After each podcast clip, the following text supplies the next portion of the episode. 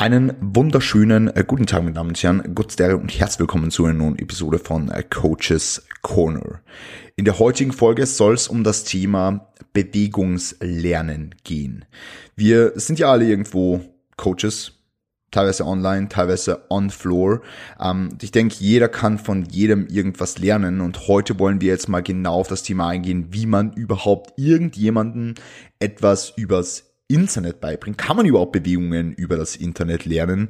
Wie gibt man demjenigen dann Feedback und wie gibt man demjenigen bestimmte Cues an die Hand, damit er das Ganze dann natürlich ähm, verbessern und ähm, in die Bewegung einbauen kann, umsetzen kann? Beziehungsweise, wie wählt man anhand von Videos aus, ob eine Übung vielleicht zu einem Klienten passt, aber vielleicht auch nicht? Ja, und um dieses Thema zu besprechen, habe ich drei Gäste an meiner Hand, ähm, an meiner Hand, an meiner Seite, ähm, nämlich Marcel Hauer von Kraft Körper Coaching, ähm, Matthias Wallner, Dedicated Sports Coach und Kraft-3-Kämpfer und Marie-Therese Plass. Viel Spaß, enjoy the episode und wenn euch das Ganze gefällt, dann am besten 5-Sterne-Bewertung in der Apple Podcast App dalassen und das Ganze in den sozialen Medien, sprich auf Instagram via Screenshot teilen. In diesem Sinne, viel Spaß, Pass auf euch auf und gebt Gas. Zunächst mal vielen lieben Dank, dass ihr alle da seid. Es ist äh, ein besonderer Tag für uns alle. Ja, ein besonderer Tag, ein, eine neue Coach's Corner Episode. Na, prinzipiell will ich jetzt nicht lange um den heißen Brei herumgehen. Es ist im Endeffekt einfach nur so ein kleiner ähm, Stammtisch unter Coaches, unter mehr oder weniger auch Athleten irgendwo, ähm, die sich gegenseitig austauschen. Und da wollte ich drei bahnbrechende Persönlichkeiten am Tisch sitzen haben, die sich ähm, voneinander auch äh, sehr stark unterscheiden, weil ihr einfach unterschiedliche Perspektiven haben wollt. Und dementsprechend würde ich jetzt einfach mal reinstarten in diese Episode und den Zuhörern und Zuhörerinnen diese, diese bahnbrechenden Persönlichkeiten ein bisschen näher zu bringen, äh, mit der Frage an den Matti. Matti, magst du dir einmal ganz kurz vorstellen, wer bist du, was machst du und wann ist das Bühnendebüt?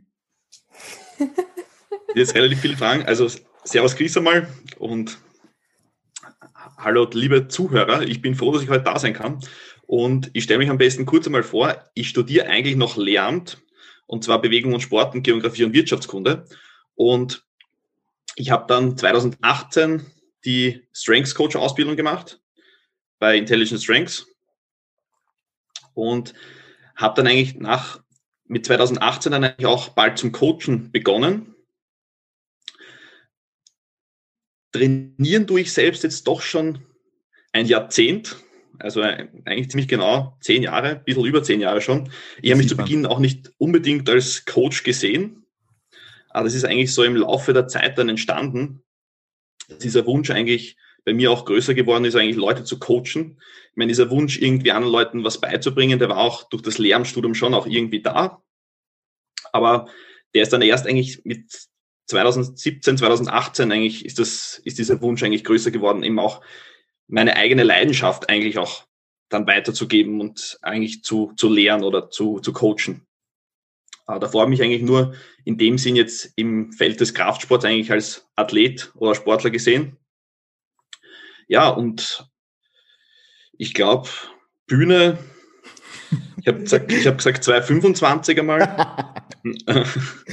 Ist einfach ein schönes Datum, aber schauen wir mal, ob das was wird. Ich habe noch einige Ziele, sage ich jetzt einmal, die ich auf der Plattform äh, erreichen möchte, bevor ich dann vielleicht mich einmal irgendwann auf die Bühne wage.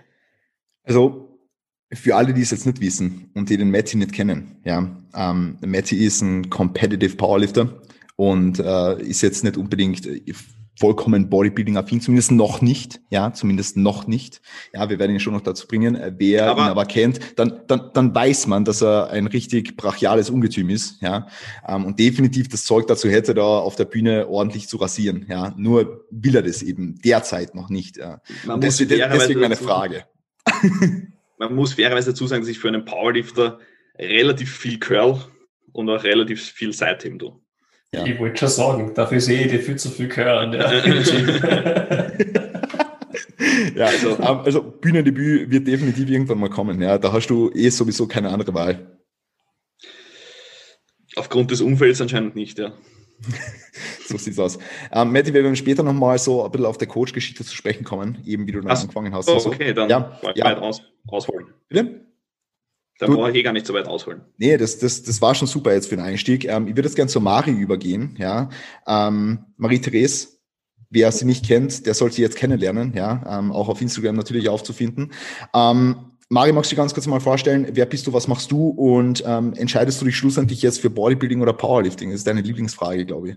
Ja, meine absolute Lieblingsfrage. Ähm, ja, also ich bin die Marie-Therese, ähm, auch in Kurzform MT. Und ich bin, jetzt so als Kurzgeschichte mal, ich bin relativ spät erst zum Sport gekommen mit ungefähr 18 und habe mich dann dazu entschieden, dass ich ähm, einfach viel mehr in dem Bereich noch wissen möchte und habe mich dann für ein Sportwissenschaftsstudium entschieden. Ähm, also ähnlich wie der Metti, nur dass ich das Ganze nicht auf Lehramt gemacht habe. Und habe dann auch, Marcel, wann haben wir die Ausbildung gemacht? 2019, auch den mhm. Strength Coach gemacht, mit Marcel zusammen. Ähm, und bin derzeit eigentlich im Powerlifting. Also ich möchte gerne Powerlifting-Wettkämpfe machen, konnte aber leider noch nicht meinen ersten Wettkampf machen durch Corona. War halt jetzt dieses Jahr ähm, eher unglücklich und ich hoffe, dass ich dann nächstes Jahr dann starten kann.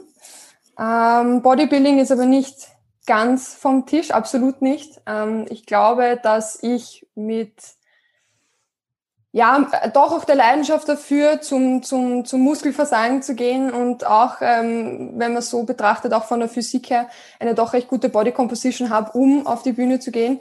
Und ich würde mir beides einfach unheimlich gern anschauen und treffe jetzt keine eindeutige und endgültige Entscheidung.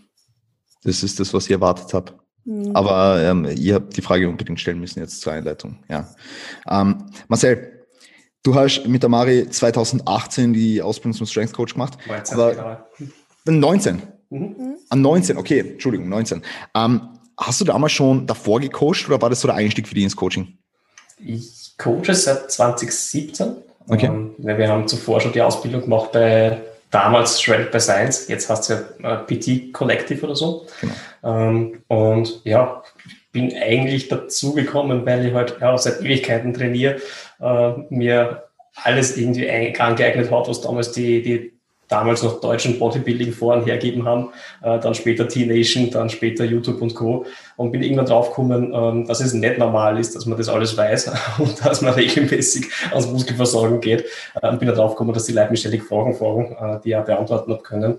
Und ja, das hat Spaß gemacht. Dementsprechend haben wir dann begonnen zu coachen. Ähm, wie gesagt, zuerst gemeinsam mit der Julia eben äh, die, die Shredded by Science Academy, ähm, eine Online-Ausbildung mit den, ja, ich sage jetzt mal, Training Science Größen, die man heute so kennt aus, äh, aus, der, aus der Branche mit, mit Eric Helms und Mike Soros und so weiter. Und dann war irgendwie der Schritt klar, okay, wenn wir schon 20 Minuten von, von das Gym entfernt wohnen, dann müssen wir auch die Ausbildung hier machen, äh, nachdem es europaweit kaum was Besseres gibt. Und ja, das, das hat, der Rest hat eh die, die Marie erzählt. Sehr, sehr, sehr, sehr gut. Also wer nicht weiß, mit wem wir, da sprechen und am Tisch sitzen, äh, Marcel Hauer von Craftkörper. Ich, ich habe letztens erst erfahren, dass es wirklich Craftkörper heißt. Ähm, muss ich, muss ich ähm, zugeben. Ja, hat mir die Julia aufgeklärt. Also mit. Genau, genau, so ist es ja. Also der, der gemeinsame Verbund heißt Kraftkörper sozusagen. Und ja, wir haben gemeinsam die, die Firma gegründet und betreuen zwar die Leute jeweils eigenständig, äh, haben aber den Luxus, uns gegenseitig austauschen zu können, was ganz cool ist. Und machen das unter dem unter der Firma. Wie, genau. wie, wie läuft das noch so ab in so einem kollektiven Betreuungsgenre? Was war das für ein Wort? Ähm, wie, wie, läuft das dann ab? Ähm, schicken die Leute dann dir eigenständig Anfragen und der Julia eigenständig Anfragen oder ist es eher so, dass da ähm, Anfragen an euch beide kommen und ihr sagt dann, okay, den nimmst jetzt du, den nimmst jetzt du oder wie, wie handhabt ihr das? Ja, sowohl als auch. Also wir haben äh, die Webseite als Ankanal, äh, das heißt, da kommen die Anfragen rein ungerichtet. Ähm, vielleicht schreibt irgendwer dazu, ich würde gern zu Marcel kommen oder ich würde gern zu Julia kommen. Ähm, grundsätzlich ist es nicht so, dass die Leute das von vornherein aussuchen können. Ähm, wir lassen uns die Freiheit sozusagen, die Leute zuzuweisen, äh, wobei wir natürlich schon schauen, okay, wer, wer passt zu wem am besten. Also ich würde jetzt nicht ähm, ja, irgendwie ein 22 Mädel, das sagt, okay, sie will ähm, mehr, mehr Frieden mit der Ernährung schließen, würde ich es nicht nehmen. Das ist eindeutig ein Thema für die Julia. Ähm, und ja, Natürlich auch noch über Instagram, ja, das heißt, die, die Anfragen kommen über die DMs rein. Äh, dann ist ist eh klar, für wen sie sich eher interessieren, auf das wir Rücksicht. Ähm, jetzt ist es aber so, dass die Julia das ja hauptberuflich macht. Also die hat ja, äh, die war vorher Lehrerin und hat ab diesem Jahr, also seit September, äh, Vollzeit äh, Coaching übernommen. Äh, ich mache es nebenberuflich, bis 30 Stunden eigentlich in, in der IT und dementsprechend habe ich nicht die Kapazitäten, wie die Julia sie hat. Ja. Okay, sehr, sehr, sehr, sehr cool. Ja, ähm, und, und wie viel nimmt das jetzt für das Sagen von deinem Alltag ein? Ganz kurz. Also es ist tatsächlich so, ich habe eben reduziert von, von meinem Hauptjob, äh, mhm. war eben vorher um die 40 Stunden, habe reduziert auf 30 äh, und es nimmt weit mehr ein als das. also es sind nicht 10 Stunden in der Woche, es ist weit mehr. Ja. Ähm, kommt darauf an, wie groß die Katastrophen sind. Derzeit habe ich fünf aktive Kunden. Äh, das heißt, äh, wenn die wirklich brav wöchentlich einchecken, was die meisten tun, äh, sind das schon mal mindestens fünf bis zehn Stunden, die ich halt mit Check-ins verbringe. Und ja, Social Media ist auch noch ein großes Thema. ja, ähm, da kommen wir später nochmal drauf zu sprechen, weil das finde ich ja total interessant und die wollte ich eigentlich zuerst haben, tatsächlich für eine Episode zum Thema Social Media Marketing und Content Marketing. Mhm. Ähm, aber ja, ähm, heißt jetzt nicht, weil du jetzt da sitzt, dass du später nochmal kommst. Ähm, Matti, Magst du mal ganz kurz sagen, du hast vorher schon ein bisschen ausgeholt, magst du mal ganz kurz sagen, wie hat es bei dir mit dem Coaching begonnen? Ich meine, du hast einen Strength, Strength Coach gemacht, du bist immer im Powerlifting natürlich dann ähm, aktiv gewesen und ähm, dann eben ja an der an der österreichischen Spitze gewesen.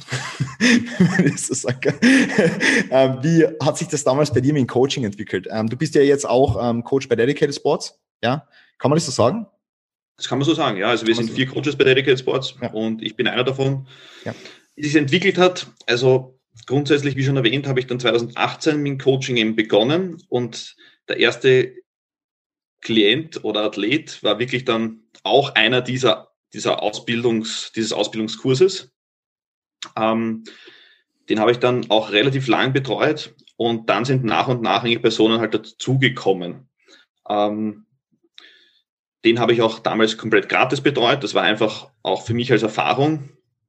Und ich habe das eigentlich auch mit den ersten, die ich gemacht habe, so gehandhabt, dass ich die eigentlich einmal gratis beziehungsweise mit einem reduzierten Betrag jetzt gecoacht habe, um einfach auch Erfahrung halt zu sammeln, weil das meiner Meinung nach auch extrem wichtig ist. Also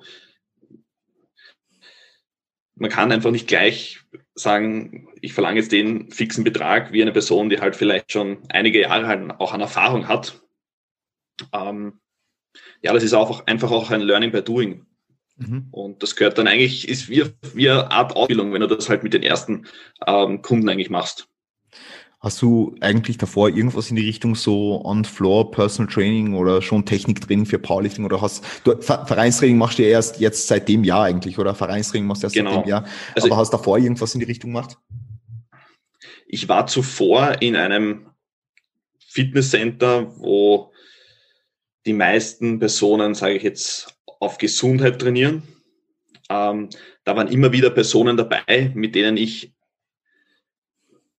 nicht wirklich PTs jetzt in dem Sinn gemacht habe, aber wenn diese Personen halt bei uns im Studio waren und denen halt, habe ich denen schon des Öfteren Übungen gezeigt. Ähm, ich habe denen meistens halt die Human Movements gezeigt, aber vielleicht kommen wir da später dann eh noch drauf zu sprechen. Also da habe ich in die Richtung, dass ich jetzt Art von PTs gegeben habe, aber jetzt waren in dem Sinn keine PTs, wo man gesagt hat, okay, wir haben jetzt eine Stunde oder so, sondern die Leute sind halt gekommen, haben Fragen gestellt und dann hat man ihnen halt Übungen angeboten. Mhm. Mhm. Okay. Aber es ist, ist, ist mega interessant. Hast du, wie, wie viele Leute waren es ungefähr, die du gratis betreut hast? Das waren zu Beginn, würde ich sagen, zwei, drei. Mhm. Und ab wann hast du dann die, was verlangt? Die dann über einige Monate. Ich muss ehrlich sagen, die habe ich dann eigentlich relativ lang weiterhin einfach gratis betreut. Mhm. Eigentlich bis, bis vor ein paar Monaten noch. Und dann haben wir auch gesprochen, dass wir das ändern, auch weil es für diese den Personen war es dann auch bis zu einem gewissen Grad eigentlich schon unangenehm. Dass sie gesagt mhm. haben, okay, wir sind halt von Anfang an dabei, aber wir zahlen jetzt nichts und die anderen zahlen jetzt doch was, das ist dann vielleicht auch nicht ganz fair oder ja, das hat sich dann mhm. eigentlich so ergeben, dass wir das dann bespricht. Hast, hast, du das Gefühl gehabt, dass das Commitment von Leuten, die gratis bei dir im Coaching sind, ähm, anders ist als das Commitment von Leuten bei dir, die was zahlen? Oder hast du am Anfang schon die Leute relativ äh, selektiv natürlich gewählt, ähm, wo du gesagt hast, okay, bei dem weißt du, dass der das äh, dementsprechende Commitment mitbringt? Ähm, oder wie, wie war das? Also ich würde sagen, das war ziemlich ähnlich. Also ich würde jetzt nicht sagen, dass diese Personen äh, das weniger ernst genommen haben. Okay. Aber ich muss sagen, ich habe allgemein doch eher Personen, also ich coach ja derzeit eigentlich nur noch äh, Powerlifter oder Kraft-3-Kämpfer oder Kraft-3-Kämpferinnen äh, und eigentlich gar keine Personen mehr, die es in dem Sinn nur ähm, Krafttraining oder Hypertrophietraining machen oder auch Bodybuilding. Also bei Bodybuilding fühle ich mich da auch, da fehlt mir auch die Kompetenz, vor allem, dass ich die Personen auf die Bühne vorbereiten kann oder so. Ähm, dementsprechend habe ich mich das eigentlich wirklich im Kraft-3-Kampfbereich angesiedelt. Ja, macht da bei dir jetzt definitiv Sinn, also im Hinblick auf deine muss, Zielgruppe. Ich muss sagen, die nehmen das schon auch alle weil ich, ich will nicht sagen, dass die das ernster nehmen. Es sind halt andere Sachen wieder wichtiger. Training ist natürlich, hat vielleicht einen übergeordneteren Stellenwert als vielleicht jetzt, oder Ernährung hat nicht so einen hohen Stellenwert wie vielleicht im Bodybuilding, wobei das natürlich auch ein, ein wichtiger Bestandteil ist. Aber die sind schon alle sehr dedicated die sind schon alle sehr dedicated, einfach weil sie halt Wettkämpfe bestreiten. Und dementsprechend hast du immer ein Ziel, auf was du hinarbeiten möchtest, musst. Mhm. Mhm. Darf ich nur ganz kurz fragen, sprichst du mit deinen Trainees viel über das Thema Nutrition trotzdem? Relativ wenig, muss ich ehrlich sagen. Mhm. Ähm,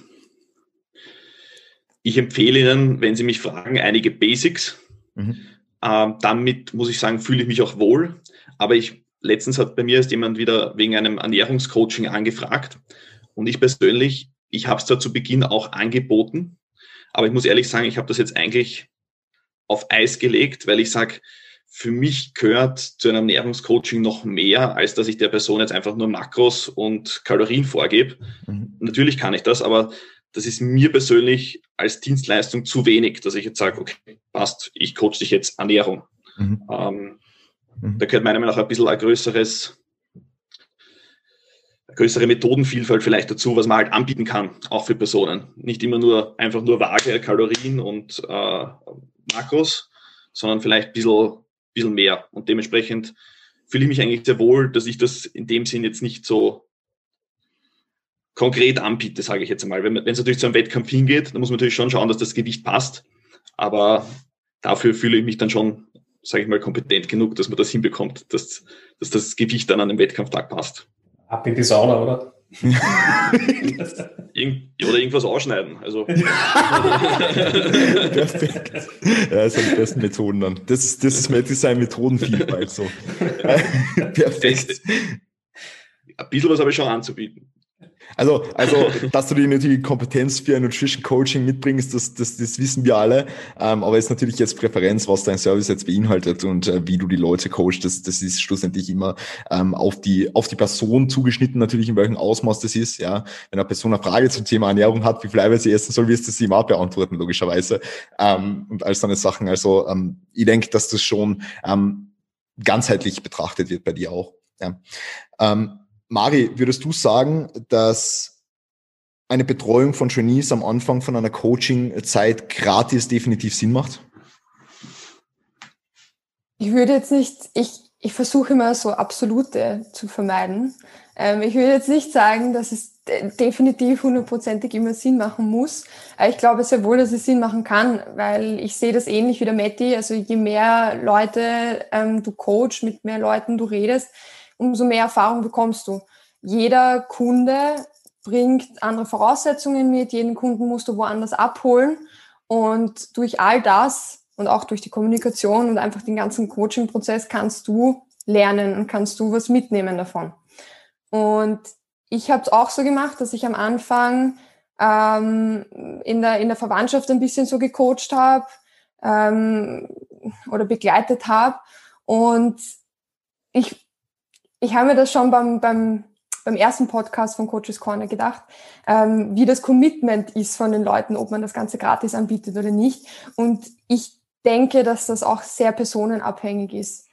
Ähm, ich glaube, dass es Leute geben wird, die nichts zahlen und genauso committed sind oder weniger committed sind als jemand, der vielleicht, weiß ich nicht, 200 Euro im Monat zahlt. Ja. Ähm, also ich glaube, das ist sehr personenabhängig und da muss man dann einfach abschätzen und abwägen, wie wie man es gestalten möchte. Mhm. Ja. Zu 100 Prozent, ja, ähm, bin ich voll bei dir.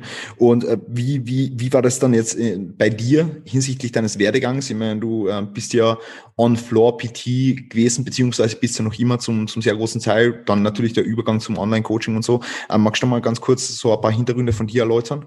Du hast ja eben, wie gesagt, Strength Coach und so weiter, 2019 habe ich gelernt, ja. 2019 gemacht wurde. Ähm, vielleicht so ein paar, ein paar kleine Insights zu dir.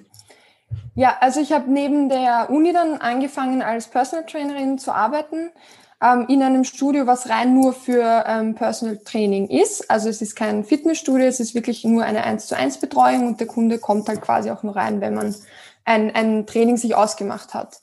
Ähm, da habe ich am Anfang eher geringfügig gearbeitet, bin mittlerweile eben Teilzeit und habe vor ungefähr einem halben Jahr ähm, dann angefangen, meine Selbstständigkeit auch ähm, vermehrt auszuüben.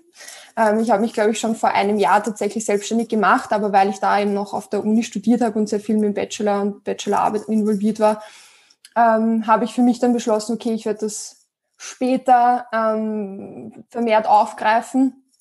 Der Grund, warum ich mich aber schon so früh angemeldet hatte, also ein Unternehmen gegründet hatte, war, weil ich da meine erste Kundin bekommen habe.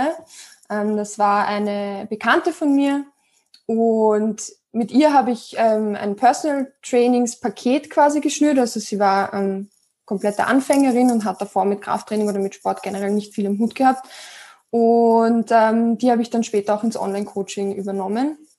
Mm, und ja, das biete ich jetzt selbstständig auch an. Also zum einen bin ich in dem Angestelltenverhältnis und zum anderen bin ich selbstständig als Online-Coach, aber auch als Personal Trainer, je nachdem, was vom Kunden gewünscht ist und was ich auch als äh, sinnvoll erachte.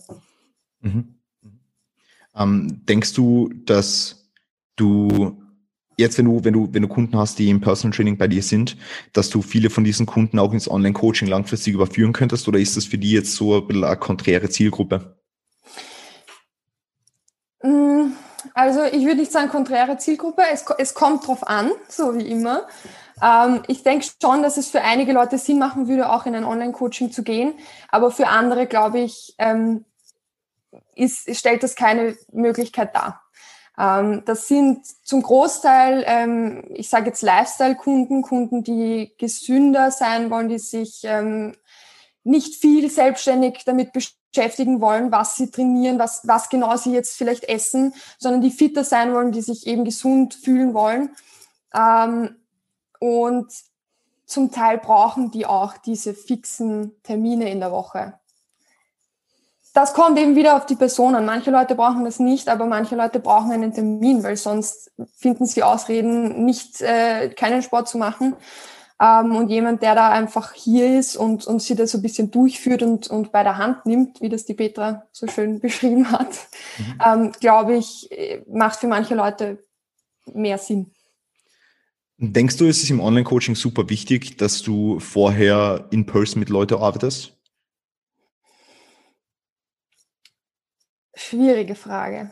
Also vor allem, wir, wir beschäftigen uns ja heute ein bisschen mit dem Thema Bewegungslernen, Queuing und da wir jetzt alle online mit Leuten arbeiten, ja, ähm, wo wir sehr viel mit Video-Feedbacks arbeiten, mit Technikanalysen und mit, entweder per Text, Video, whatever, ja.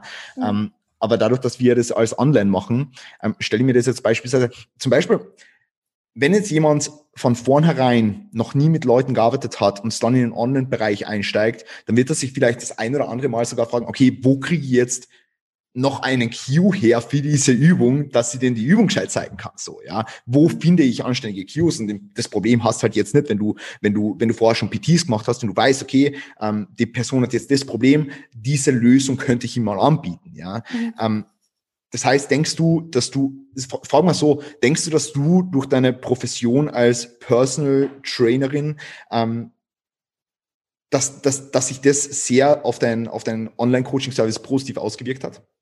Das auf jeden Fall. Also ich finde, das ist eben wieder, wie viel Erfahrung nimmst du da mit?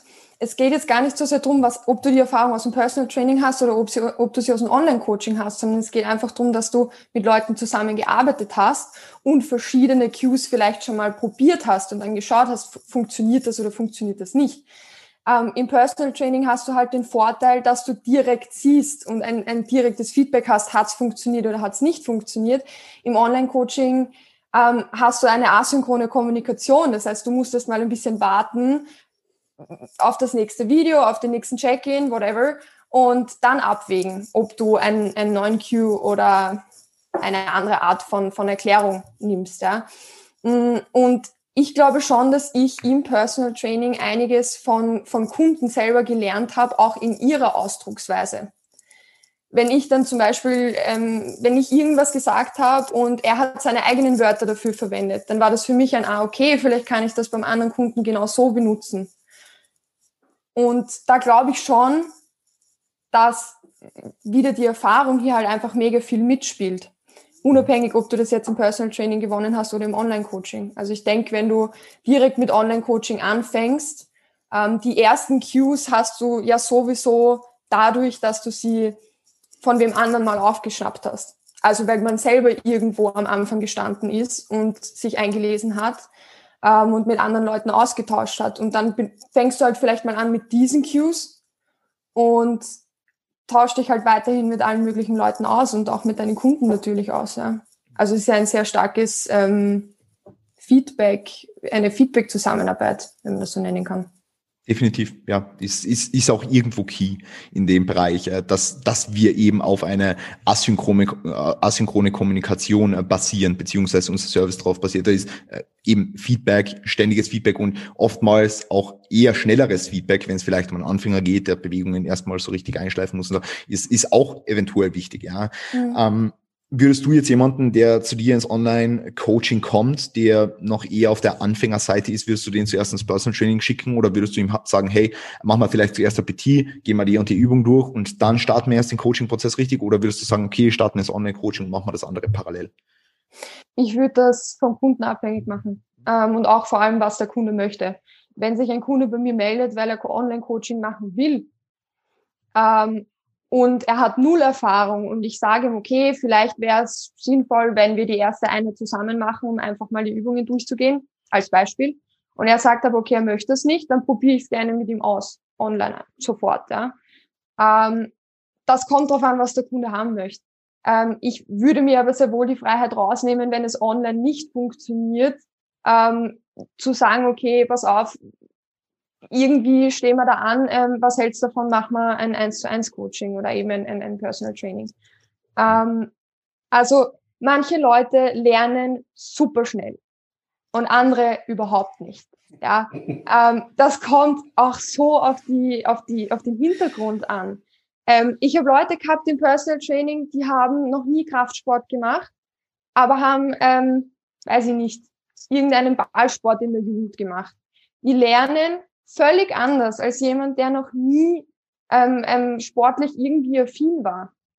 Mhm. Und deswegen auch jemand, der, der ganz am Anfang steht von, vom Krafttraining, ähm, würde ich jetzt nicht ausschließen, dass man mit ihm nicht gleich ins Online-Coaching gehen kann. Ich glaube aber schon, dass für viele es Sinn machen kann und dass es ähm, vielleicht auch ein schnelleres Bewegungslernen geben wird, wenn man das Ganze im 1 zu 1 Coaching macht. Mhm. Das, das glaube ich schon, ne?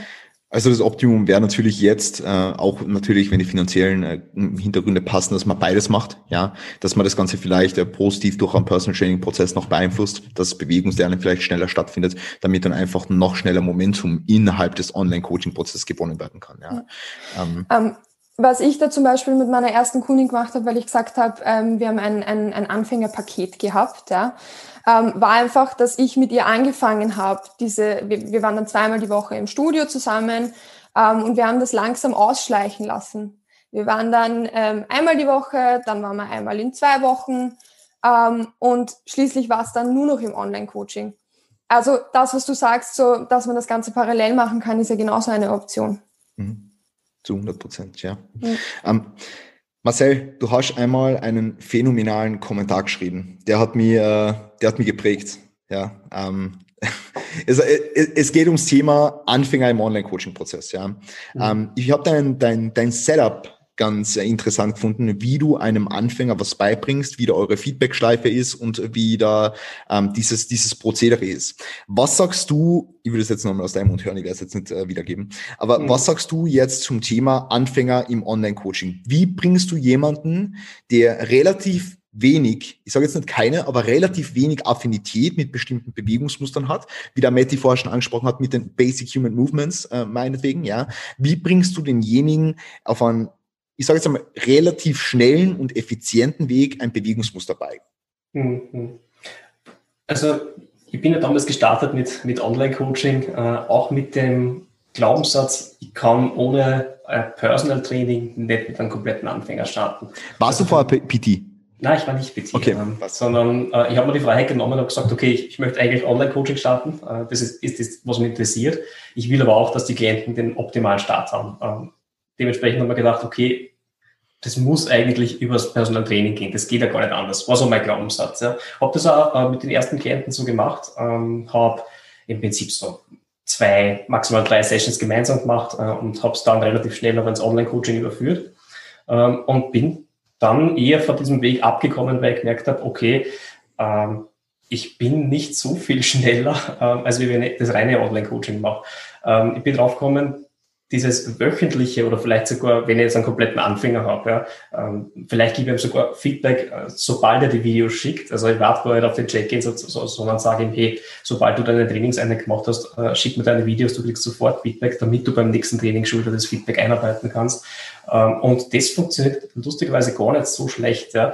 Ähm, und was kriegt er von mir? Der kriegt einen Plan, natürlich. Der kriegt äh, die Übungsausführungen mit, mit äh, Exercise-Videos, wie es wahrscheinlich eh alle machen. Das ist eh Standard. Schaut sich meistens keiner an, weil das ganze Material, das wir so mühsam zusammenstellen, wird zwar von den Leuten natürlich gerne genommen, aber äh, meine Erfahrung ist, das, was dann wirklich verarbeitet wird und das, was wirklich angenommen wird, ist das, was ich zu, zu punktuellen Zeitpunkten, wann das wirklich gebraucht wird, eben dann, dann im, im Coaching fallen lasse. Ja. Das ist es letztendlich, auf das äh, die Leute sich erinnern können und was wirklich dann was wirkt. Ja. Das heißt, äh, die tollen Handbücher, die wir so schreiben, die sind ganz nett und die kann man dann, auf die kann man verweisen. Dann sage ich halt, schau mal Seite 12 von diesem tollen Handbuch. da steht das eh. Ähm, aber de facto äh, ist es eine Illusion, dass der, der Klient das wirklich verinnerlicht, was er da kriegt am Anfang.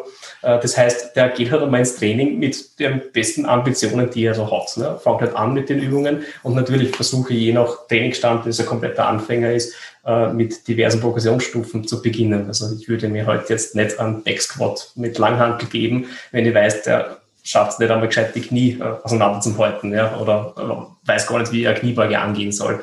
Das heißt, er kriegt natürlich Übungen von mir, die auf seinen Level zurechtgeschnitzt sind, mit denen ich aber dann relativ schnell halt dann auch steigern kann. Und was ich dann mache, ist, okay, ich kriege die, die Videos äh, rein, schaue mir halt die Videos an. Normalerweise gibt es schriftliches Feedback, sprich zu jeder Übung halt die Keypoints, auf die ihr das nächste Mal achten soll.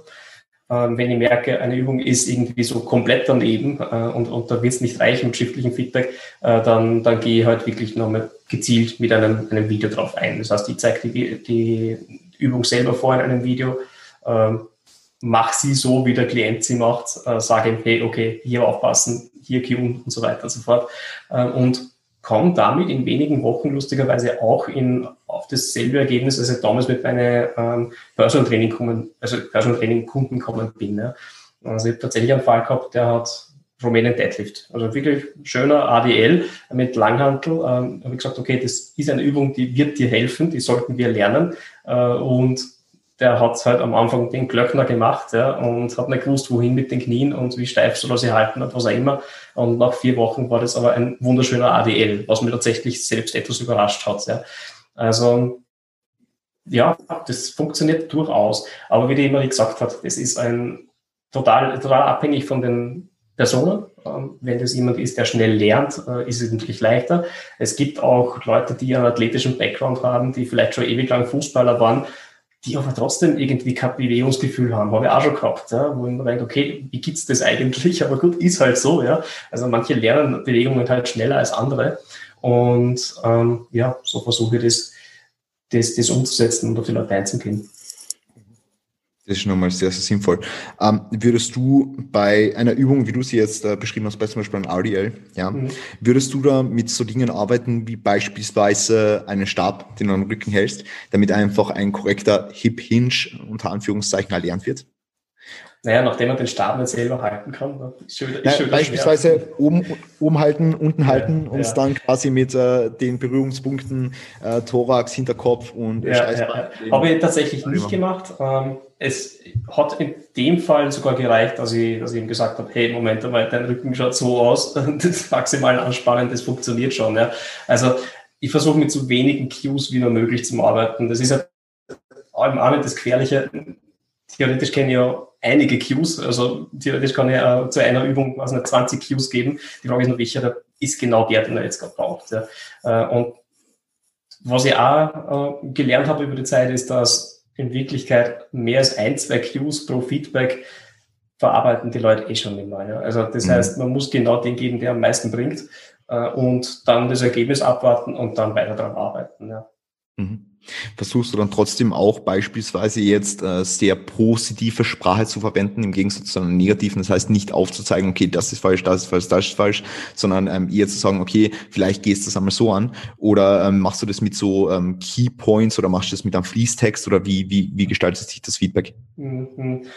Wenn es schriftlich ist, was es in den allermeisten Fällen ist, äh, dann sind das Key Points, dann sind das äh, mit, okay, meistens ist es Feedback-artig, also sprich, jetzt kommen einmal die positiven Sachen, die er, die er wirklich gut umgesetzt hat äh, oder sie. Und dann eben, meistens sind es zwei Anmerkungen in, in, Bullet Points und ja, positive Sprache. Ich versuche das jetzt nicht großartig zu verpacken. Also ich sage ihm, was, was es hat und wohin der Kopf soll, wohin der Blick soll, wohin die Brust soll, wohin die Schultern sollen. Und das funktioniert mhm. an und für sich schon, schon ganz gut. Ja.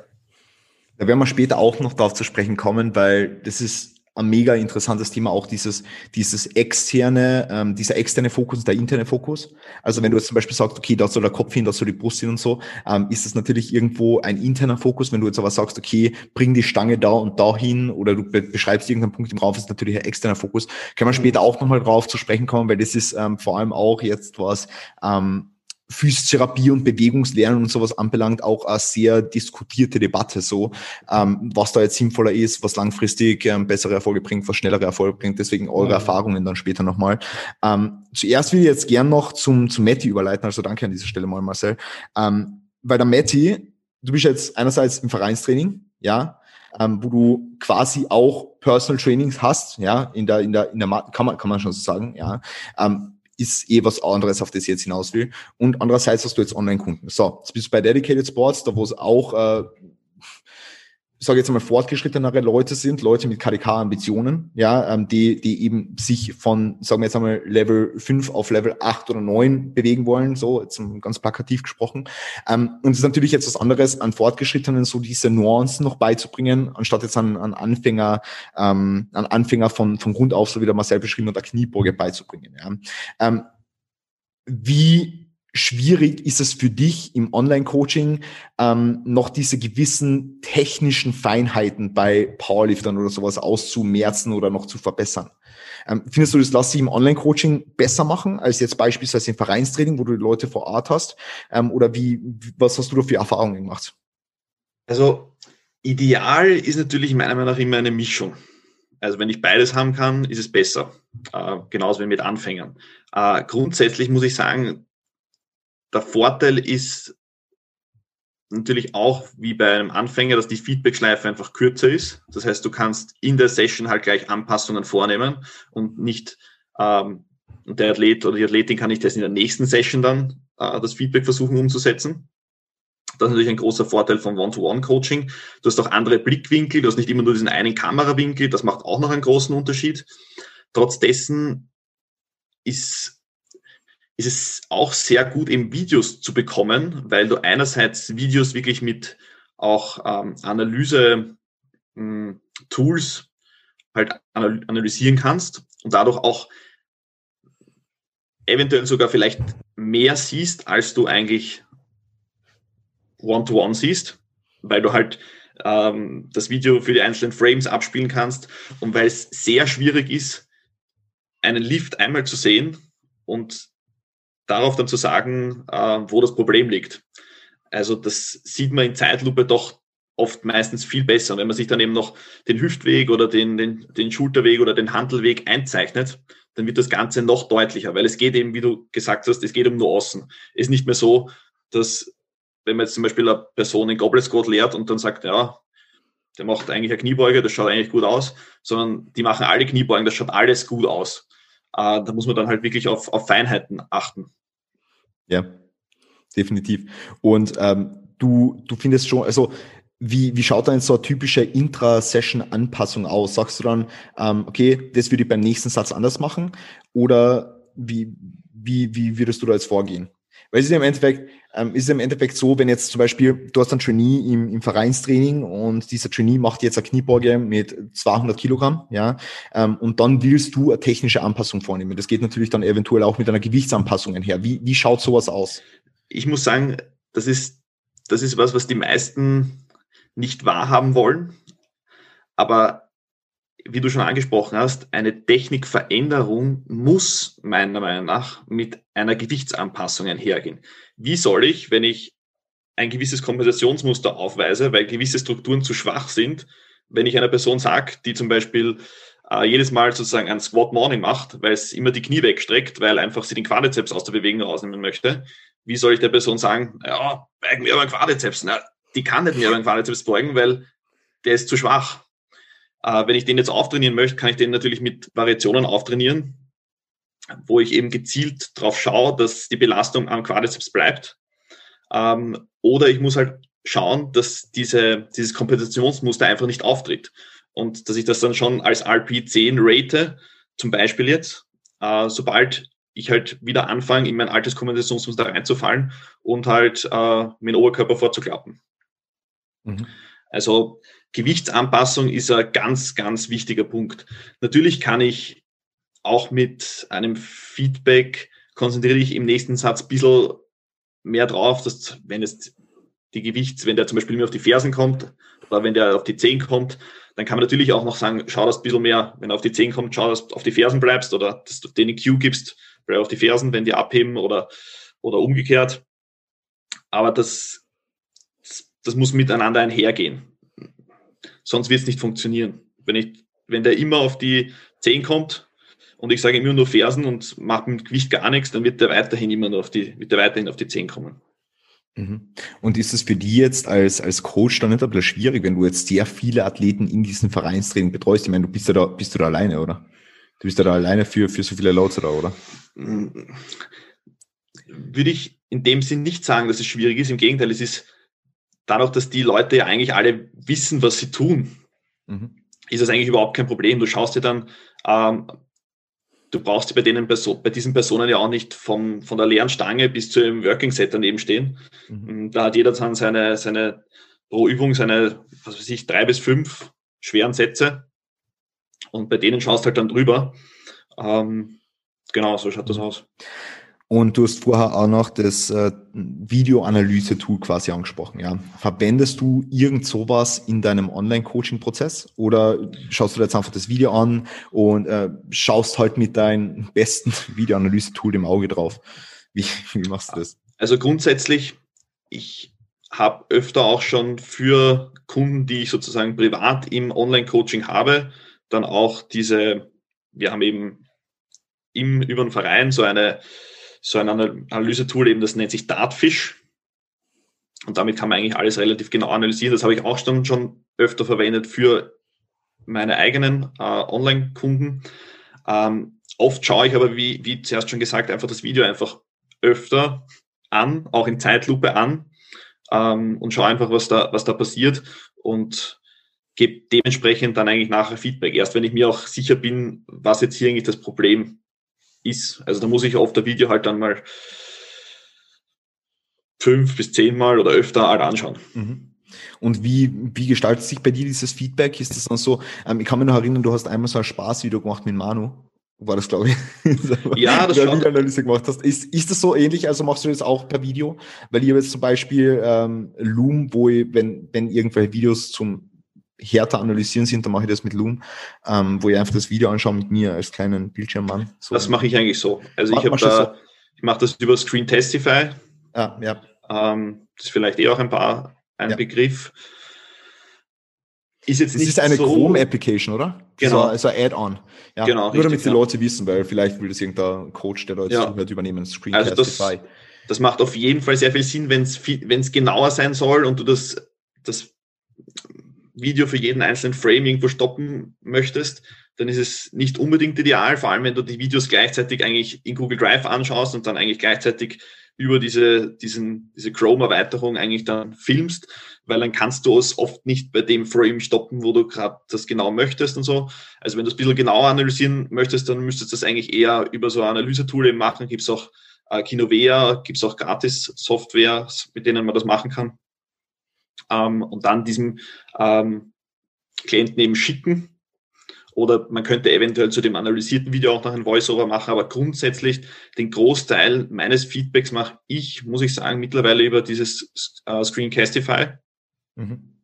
Ähm, einfach weil ich es einfacher oder erstens muss ich nicht so viel schreiben mhm. und zweitens finde ich es effizienter, wenn ich mir das Video anschauen kann und wenn ein Fehler auftritt während der Bewegung, den gleich ansprechen kann und nicht eigentlich in der Mail erst einmal formulieren muss, wo die Person jetzt darauf achten muss, wo der Fehler ist mhm. und dann eigentlich noch sagen muss, was sie versuchen soll, anders zu machen. Mhm. Okay, sehr, sehr interessant. Ja. Und das, das machst du wirklich bei jedem Video so? Es ist, es ist, wenn einmal alles passt. Und es ist, es ist ja nicht so, dass ich jede Woche irgendeine, es gibt auch welche, bei denen ist wirklich eigentlich nahezu alles perfekt in dem Sinn. Mhm. Da, da, da müsste man sich dann auf Fehlersuche begeben und das ist, das ist der nächste Punkt, den ich gerne ansprechen würde, Matti. Ähm, und zwar in diesem doch eher fortgeschritteneren Umfeld, ja, wo du mit sehr vielen Leuten arbeitest, die schon sehr viel Gewicht bewegen, das Ganze schon ewig lang machen und die Bewegungsmuster so unter Anführungszeichen eingeschliffen sind. Wie stark versuchst du dann noch etwas am Bewegungsmuster zu ändern, wenn du denkst, dass so ganz, ganz sensible Nuancen noch verbessert werden können. Beispielsweise, ähm, wenn bei einer Beuge der Barpath ein bisschen off ist, ja, aber die Singles gut hochkommen und eigentlich kein wirklicher Sticking Point besteht, aber einfach der Barpath nur ein bisschen off ist, wie stark versuchst du dann das Ganze zu korrigieren oder wie, wie sagst du, okay, das passt eh, ähm, schaut gut aus, mach weiter? Kommt sehr darauf an, in welcher Phase ich mich gerade befinde. Mhm. Also wenn es jetzt zu einem Wettkampf hingeht, dann sind gewisse technische Abweichungen von einer in dem Sinn, unter Anführungszeichen, perfekten Technik, äh, würde ich mal sagen, eher, will nicht sagen zu tolerieren, aber eher zu tolerieren, als jetzt in einer Phase nach einem Wettkampf, wo ich mich eigentlich dann äh, darauf fokussieren sollte, an meinen Schwächen zu arbeiten. Äh, letztendlich wird es immer darum gehen, auch diese, wie bei dem Beispiel mit dem mit der Person, die eben dazu tendiert, an Good Morning anstelle einer Kniebeuge zu machen. Ähm, wenn ich dann nach dem Wettkampf wieder gleich so weiterfahre und die eigentlich Good Mornings machen lasse, dann wird das der Person wahrscheinlich nicht so viel bringen. Wenn das dann im Wettkampf ihr Muster ist, wo sie einfach am stärksten ist, ja, dann wird sie das einsetzen. Die wird dann einfach viel versuchen, über die hintere Kette und über, äh, über den Rücken zu beugen. Ähm, aber das sollte nicht das Ziel für eine, für eine Off-Season dann in dem Sinn sein. Mhm. Mhm. Sehr, sehr cool. Okay, super wichtig. Ähm, Marcel, ganz kurz, ähm, weil wir jetzt das Thema Videoanalyse-Software angesprochen haben. Ich kann mich erinnern, irgendwann mal ist ein Beschleunigungssensor von euch bei mir an der Dust Gym Rezi ja, abgegeben worden. Genau. Ähm, kann ich mich genau daran erinnern. Ähm, mhm. Arbeitet ihr mit dem noch? Wenn ja, magst du ganz kurz mal sagen, was das ist, wofür ihr das verwendet, wie das analysiert wird oder so? Das wird mir jetzt also einfach nur so reingeworfen. Mhm. Das, wird mich, das würde mich mega interessieren. Es war, war eigentlich ein Selbstversuch. Ähm, Im Prinzip ähm, ein Velocity-Messungstool. Ja, ähm, wie heißt es? VMAX, VMAX Pro, glaube ich, heißt es. Ähm, und es geht darum, halt den, den Handelpfad äh, einerseits zu messen, aber auch die Geschwindigkeit der, der Handel zu messen, äh, um eben zu schauen, okay, gibt es irgendwo äh, ja, Abweichungen. Ja.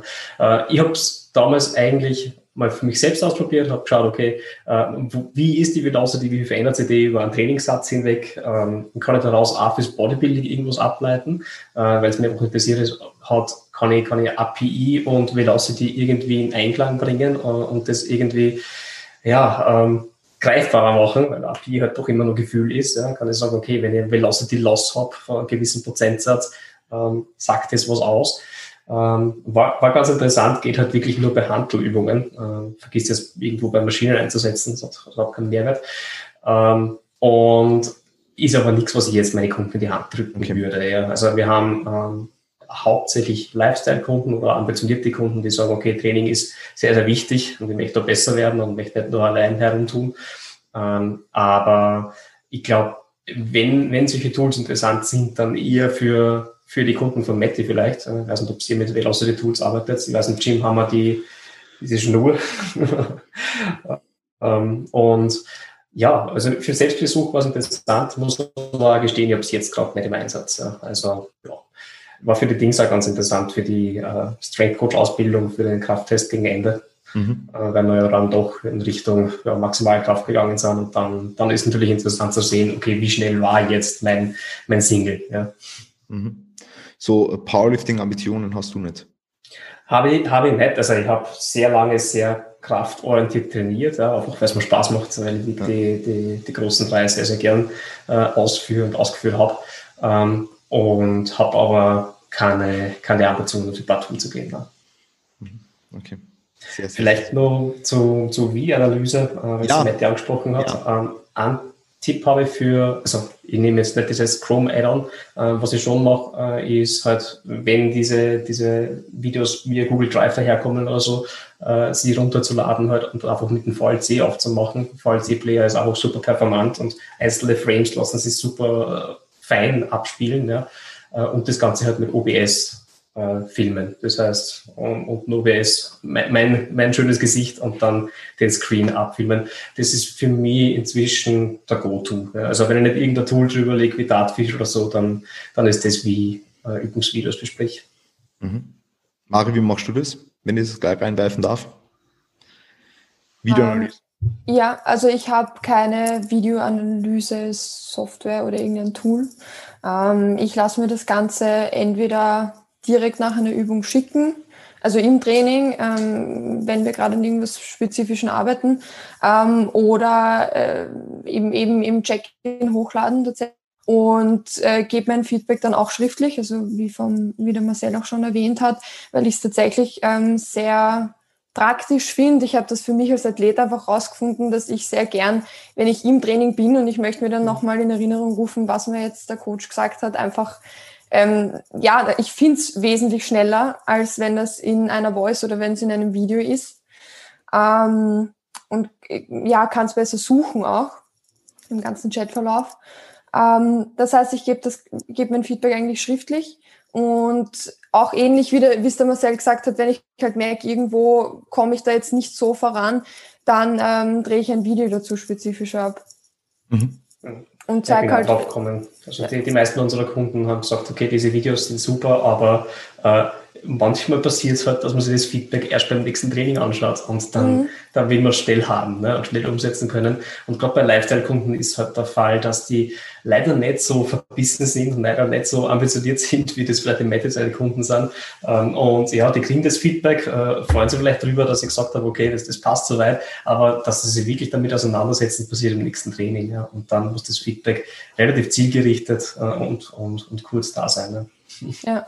Ich, ich sage dann teilweise, wenn mir auffällt, dass ähm, etwas, also ein, ein, ein Fehler sich immer wieder einschleicht, dann sage ich auch wirklich dazu, okay, schau dir diese und diese, diese Punkte mhm. und versuch da auch so Keypoints einfach rauszufinden ähm, und die auch zu formulieren, direkt vor dieser Übung nochmal an. Und auch im, im Personal Training zum Beispiel, ähm, ich erkläre zwar die gewissen Punkte, was jetzt wie ausschauen soll oder sich anfühlen soll. Und dann versuche ich ähm, ein, zwei Schlagwörter zu finden. Und während der Übung sage ich das dann vor und äh, sage dem Kunden aber auch, wenn, wenn er es jetzt mal ohne mir macht, dass er genau diese Punkte im Kopf halt ähm, ähm, durchgehen soll. Ja.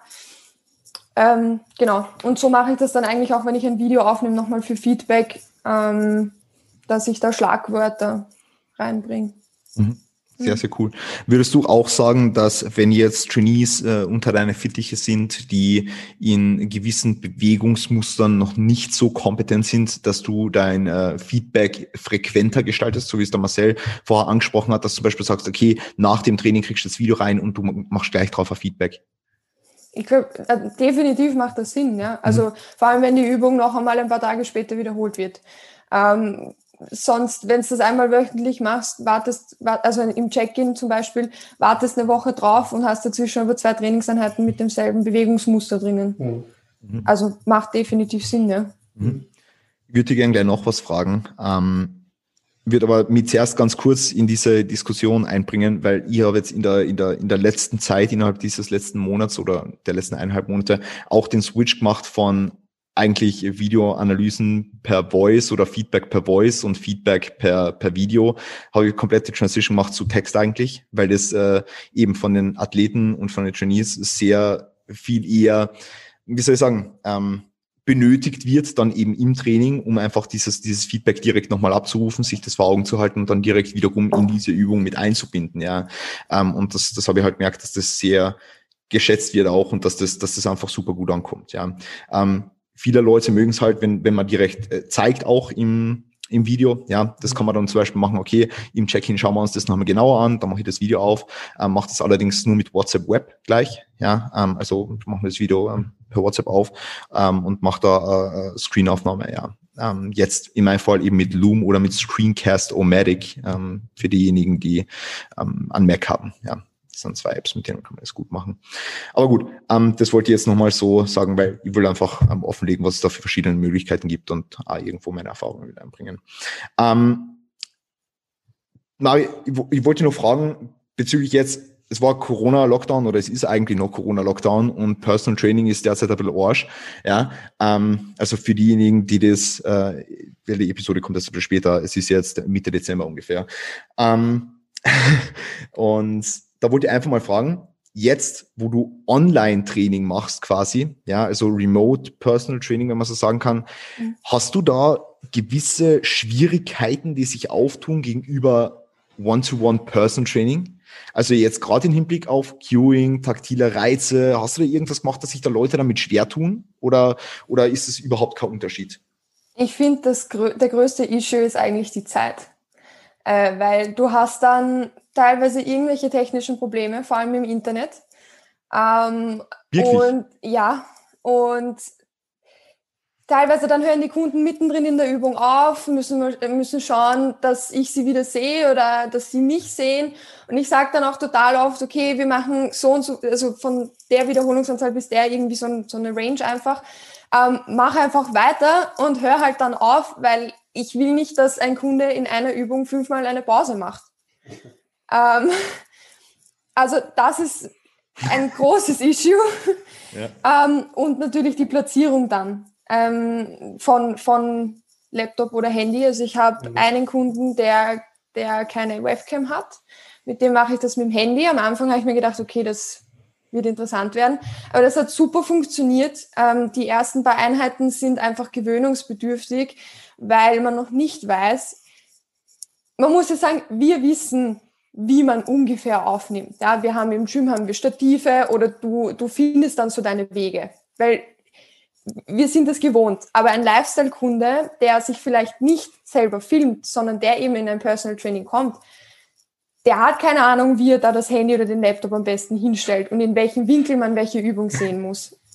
Und das heißt, es ist schon mal ganz viel ähm, erklären, wo man mich hinstellen muss, in welchem Winkel man mich hinstellen muss, ähm, dass die Katze vielleicht auch nicht durchläuft.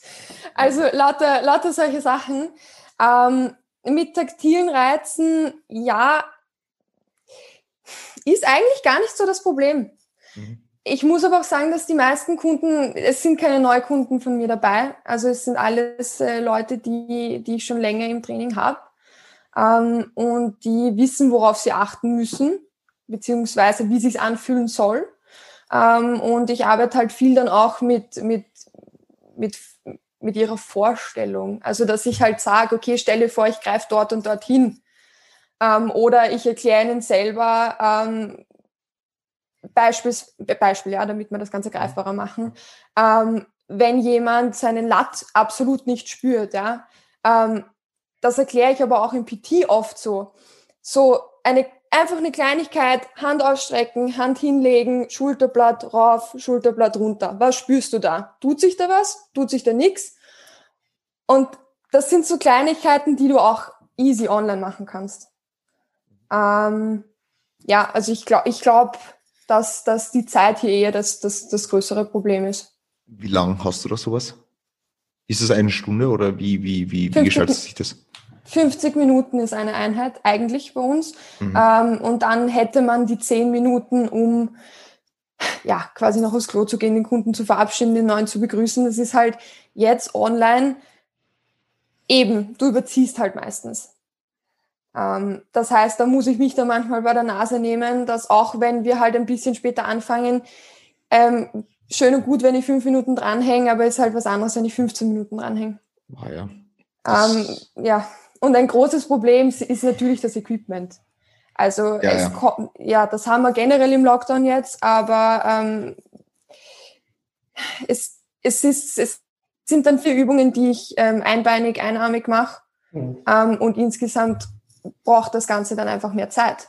Dementsprechend ist halt dann statt sechs Übungen in den 50 Minuten sind es halt dann vier. Mhm. Mhm.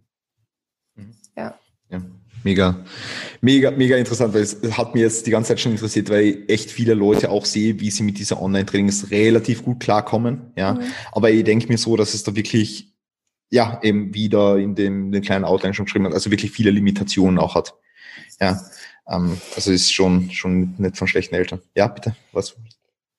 Ich finde aber trotzdem, dass es super gut funktioniert. Ja. Also im, alles in allem, ich war am Anfang ein bisschen skeptisch beim ersten Lockdown und muss aber sagen, ich war sehr positiv überrascht, weil wenn es dann einmal die ersten ein, zwei, vielleicht drei Einheiten gemacht hast, ja, dann weiß auch der Kunde schon, wo stellt er dich wie hin und dann hat er auch in seiner Wohnung ähm, schon gewisse Plätze, sage ich jetzt mal, gefunden, wie er dich positionieren kann. Und das geht dann viel, viel leichter natürlich. Mhm. Sehr mhm. cool. Ja. Ähm, Matti, hast du eigentlich auch Lifestyle-Kunden oder sind alle KDK ambitioniert? Also mittlerweile, wie gesagt, eigentlich nur noch, also wirklich nur noch KDK-Leute. Mhm. Ich habe eine Zeit lang, das ist jetzt natürlich durch den Lockdown auch nicht möglich, immer wieder auch ein paar PT-Kunden gehabt. Mhm. Ähm, aber das war eher, ich meine, es waren schon mit, mit, mit zwei, drei habe ich wirklich regelmäßig, da habe ich teilweise auch über einen Zeitraum wöchentlich Trainings gemacht. Mhm aber das war eigentlich immer nur gelegentlich, dass ich mal immer wieder mal eine Person gekommen ist, die halt gern, gern PTs gemacht hat und mit der ich dann über einen, über einen längeren Zeitraum was in die Richtung gemacht habe. Wobei ich sagen muss, dass ich eigentlich schon sehr gern PTs gebe und es ist eher häufiger, dass irgendwelche Leute halt zu mir kommen und sich halt ihre Technik anschauen lassen wollen, so eine sozusagen so eine PT-Technik-Session. Auch jetzt eher in der Hinsicht auf KDK, und das mache ich eigentlich schon sehr gern. Und was ich auch sehr, sehr gern mache, also ich habe auch öfter schon PTs gehabt mit Personen, die eigentlich schon Trainingsanfänger sind in dem Sinn. Und denen habe ich dann einen Trainingsplan geschrieben und dann jeden Tag des Trainingsplans mit denen einmal trainiert. Mhm. Und dann waren die eigentlich so weit ready, dass die ähm, ja, mit dem Trainingsplan haben starten können und eigenständig trainieren können. Okay. Wie hat dieses Modell so funktioniert, langfristig für die, für die Leute? Ich glaube, soweit gut. Öfters war es dann so, dass man mal nach drei, vier Monaten dann den Plan ein bisschen aktualisiert hat. Mhm. Ähm, ich bin da eh der Meinung, das hat, glaube ich, der Marcel auch zuerst schon gesagt, es ist einfach wichtig, dass die richtigen Übungen zum richtigen Zeitpunkt auch gewählt werden bezüglich Bewegungslernen. Also ich werde jetzt keinem Anfänger auch wenn der jetzt vielleicht sagt, er hat KDK-Ambitionen, aber wenn der die Basics nicht kann, nicht beherrscht, dann werde ich dem keine Lower Kniebeuge und ich werde dem auch kein Sumo-Kreuzchen beibringen. Äh, der muss einmal die Basics lernen, der muss mal einen Hip Hinge lernen, der muss mal ähm, irgendeine andere Kniebeugen-Variation trainieren, ähm, bevor ich den äh, die, die, die Handel irgendwo da unten anlegen lasse. Bevor ich irgendwie die Handeln unten anlegen lasse. Ja. Äh, das ist ein ganz ein wichtiger Punkt, weil das, was ich jetzt eh ansprechen wollte, ist eben das, die, diese Geschichte mit, äh, wie schaut's aus mit Biomechanik und wem gebe ich eigentlich welche Übung. Ja, ich meine, im KDK, wenn jetzt ein Fortgeschrittener zu dir kommt und der äh, auf einen Wettkampf gehen will, dann, dann wirst du ihm eine Oberkniebeuge geben, äh, beziehungsweise wenn er mit einer halber Kniebeuge halt stärker ist und sich damit vielleicht wohlfühlt, wird er halber beugen. Ja, aber du wirst jetzt nicht sagen, hey, jetzt machen wir einen Goblet Squat. Das meine ich damit, ja. Weil, weil wenn ich in drei, vier Monaten einen Wettkampf machen will, wird er jetzt ja, ja. Als, als seine Hauptkniebeuge-Variante machen, ja. Ähm, aber wie entscheidest du jetzt, wenn jemand noch nicht so viel Bewegungskompetenz hat, ähm, welche Übungen du für ihn bereitstellst. Weil ähm, zum Beispiel, wenn wenn ich jetzt noch nie trainiert hätte und ich gehe mit meinen langen Beinen her und probiere mal einen High Bar Squat ausführen oder so, ist das a folded over horrible good morning. Ja? Ähm, wie würdest du jetzt zum Beispiel sagen, dass so eine Person wie ich gut in eine Kniebeuge reinkommt? So einmal grundsätzlich. Würdest, also du, würdest, sagen, du eher, würdest du mich, wenn ich jetzt, Entschuldigung, dass ich den unterbreche, aber wenn ich jetzt eher sage, okay, ich will eigentlich eh nur Muskeln aufbauen, würdest du dann eher sagen, ah, jetzt machen wir einen Hack Squat oder machen wir einen Leg Press oder würdest du schon sagen, okay, macht schon Sinn, einmal uh, ein Basic Human Movement zu, zu, zu machen und einfach mal einen Goblet Squat zu machen? Wie würdest du das Ganze angehen? Also das ist ein sehr wichtiger Punkt. Es kommt meiner Meinung nach extrem da auf die Zielsetzung an. Also wenn jetzt eine Person herkommt und sagt, sie möchte KDK machen, auch wenn die jetzt fürs Beugen die schlechtesten Hebel hat, die man sich nur vorstellen kann, ähm, wird kein Weg dran vorbeiführen, dass die Person in irgendeiner Art und Weise ähm, den Oberschenkel in der Hüfte und der Oberschenkel auf Kniehöhe bringt, weil sonst kriegt die keine gültige Kniebeuge zusammen. Äh, wie sich der dann zusammenfaltet, ist letztendlich dann, äh, am Wettkampftag egal. Äh, das muss für diese Person die effizienteste Variante sein. Ähm, aber wenn diese Person jetzt keine KDK-Wettkampfambitionen hat, dann muss die, weiß Gott, keine Kniebeuge jetzt machen. Es kann für viele Personen sicher ein, eine sehr vorteilhafte Übung sein, von der man jetzt aus hy hypertropher Sicht profitieren kann. Ähm, aber ist auf keinen Fall notwendig jetzt oder essentiell, dass jede Person, die Krafttraining macht, jetzt eine ähm, Kniebeugenvariation mit der Langhantel am Rücken macht, sagen wir so. Mhm. Du hast auch äh, so gesprochen, dass, dass, dass ein Hip Hinge am Anfang einmal äh, von, von Nöten ist, um einfach mal dieses Bewegungsmuster generell zu erlernen für Deadlift-Variationen, für einen Sumo-Deadlift, für, für einen Conventional Deadlift etc. Lass du deine, lass, lass du jetzt die Anfänger generell zuerst mal ein RDL machen oder machst du ein Dumbbell RDL oder wie, wie, wie, wie das Standard anführen? Das sind für mich schon Basics, die jede Person auch die, also die muss jede Person beherrschen, die, die, die Kraft-Dreikampf macht. Also wenn eine Person keinen Hip-Hinge kann, dann äh, fehlt der an einem gewissen Basiskönnen. Mhm. Also, wie schon zuerst gesagt, selbst wenn eine Person eben mit zu mir kommt und sagt, sie möchte Kraft-Dreikampf machen, dann schaue ich mir das einmal an, wo die letztendlich steht. Und dann wird man sehr wohl, wenn die noch eher in einem Anfängerstadion ist, sehr wohl äh, Sachen wie ein RDL machen und ähm, sehr viel pausierte Variationen, einfach um die Umkehrpunkte, mehr Zeit in den Umkehrpunkten zu verbringen, ähm, lauter solche Sachen zu machen. Also die wird jetzt keinen super spezifischen KDK-Plan bekommen. Mhm. Findest du, es ist wichtig, dass man Leuten, die noch nicht so lange in diesem Sport sind, Kontrolle lehrt. Also eben, wie du schon angesprochen hast, Zeit in den Umkehrpunkten verbringen, langsamer Exzentrik, auch beim Deadlift und so weiter. Eventuell vielleicht sogar stellenweise langsame Konzentrik. Denkst du, denkst du, das ist super wichtig oder ähm, zeigst du deinen Genies einfach nur, wie sie ein Gewicht nehmen, von A nach B bewegen und dann schlussendlich die Übung beenden? Super wichtig. Also hat meiner Meinung nach einen extrem hohen Stellenwert beim Bewegungslernen ähm, aber auch noch in späterer Folge. Also später hat es vielleicht auch den, den Vorteil, dass das die absolute Last geringer ist, wenn ich einfach äh, pausierte Varianten mache, äh, was manchmal in der Trainingsplanung schon auch sehr viel Sinn machen kann, dass einfach die Intensität nicht immer so hoch ist. Ähm, aber für Anfänger ist das super, super wichtig. Also da habe ich sehr, sehr gute Erfahrungen gemacht mit posierten Variationen. Auch wenn man jetzt einmal einer Person versucht, immer eine Technikumstellung mit der zu machen, dann muss man die Person auch wieder ein bisschen wie einen Anfänger in diesem neuen Bewegungsmuster ähm, sehen und dann helfen passierte Variationen ungemein. Wie wichtig ist es für dich am Anfang einer Trainingskarriere, auch im Bereich jetzt vom Kraft-3-Kampf technisches Versagen beziehungsweise in weiterer Folge bei Assistenzübungen auch Muskelversagen zu erlernen? Meiner Meinung nach beides mega wichtig. Ähm, ich würde die Wettkampfübung, da, da muss eine RP 10 immer mit technischen Versagen gleichgesetzt werden. Bei Bodybuilding-Übungen äh, definitiv Muskelversagen. Also ich werde jetzt keine Technikanalyse machen beim Beinstrecker und, und sagen, äh, okay, du hast beim letzten Wiederholung zu viel Schwung genommen. Mhm. Aber bei, bei den Wettkampfübungen und auch letztendlich auch Variationen davon ist ja dann wurscht, ob das ein, eine, eine Frontkniebeuge ist oder ob das dann eine, eine Safety-Bar-Beuge ist. Da möchte ich eigentlich so wenig wie möglich, so wenig wie möglich äh, technisches Versagen in dem Sinn. Mhm. Weil ich dann wieder eben das Kompensationsmuster auf, eigentlich auf mich aufs Kompensationsmuster stütze und eigentlich nicht aufs, aufs, auf die schwächste Struktur. Mhm. Mhm. Ja, und ist ja dann in weiterer Folge auch ähm, anderer neurologischer Input, der dann schlussendlich trainiert wird irgendwo. Ähm, und ist jetzt eben für eine korrekte RP-Einschätzung, denke ich, jetzt nicht unbedingt sinnvoll.